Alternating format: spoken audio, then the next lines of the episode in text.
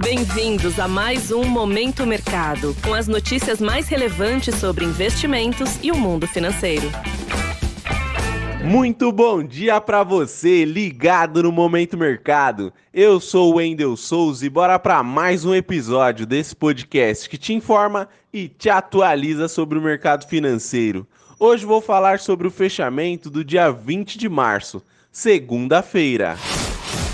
Cenário internacional. No exterior, as bolsas americanas fecharam em alta diante de sinalizações de alguns economistas da possibilidade de que o aperto monetário nos Estados Unidos pause antes do esperado. Outro fator que favoreceu os índices acionários foi o anúncio da venda do Credit Suisse para o banco UBS, o que diminuiu um pouco as preocupações com os sistemas bancários americano e europeu. Com isso, as posições compradas que acreditam no avanço dos índices acionários foram beneficiadas. Os títulos públicos americanos terminaram o dia em alta, com os investidores aguardando o anúncio da decisão de juros do Fed na quarta-feira, assim favorecendo as posições que apostam no avanço das taxas. No câmbio, o índice DXY, que mede a variação do dólar frente a uma cesta de moedas fortes, caiu em meio aos ganhos do euro e da libra, com a negociação dos dois grandes bancos da Suíça no radar.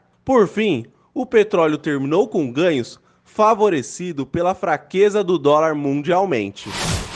Cenário nacional. Por aqui, o dólar terminou em baixa frente ao real em meio ao movimento global de desvalorização da moeda norte-americana diante do alívio com o setor bancário no exterior. Desta maneira, as alocações acreditando no avanço do dólar tiveram perdas. No mercado de juros futuros, as taxas de curto prazo terminaram em alta, ancoradas na piora das projeções para o IPCA no boletim Focus. Já as taxas de longo prazo caíram com a expectativa da divulgação do arcabouço fiscal e em linha com a baixa do dólar, e deste modo, as apostas no avanço dos juros futuros não tiveram sinal definido. Em relação à bolsa, o Ibovespa encerrou no vermelho, na contramão dos seus pares no exterior, diante das incertezas com o cenário político local. Assim, as posições compradas no índice terminaram no campo negativo.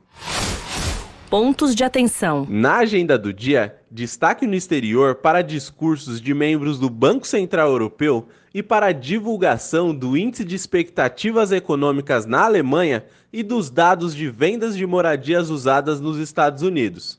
No Brasil, teremos a participação do ministro da Fazenda, Fernando Haddad, em um seminário do BNDES. Sobre os mercados, agora pela manhã, as bolsas asiáticas fecharam em alta acompanhando os ganhos dos mercados americanos no dia anterior. Na Europa, os índices abriram com ganhos e os futuros em Nova York também estão subindo, com um alívio no temor em relação à situação do setor bancário. Desta forma, termina o Momento Mercado de hoje. Agradeço a sua audiência, um excelente dia e bons negócios. Valeu!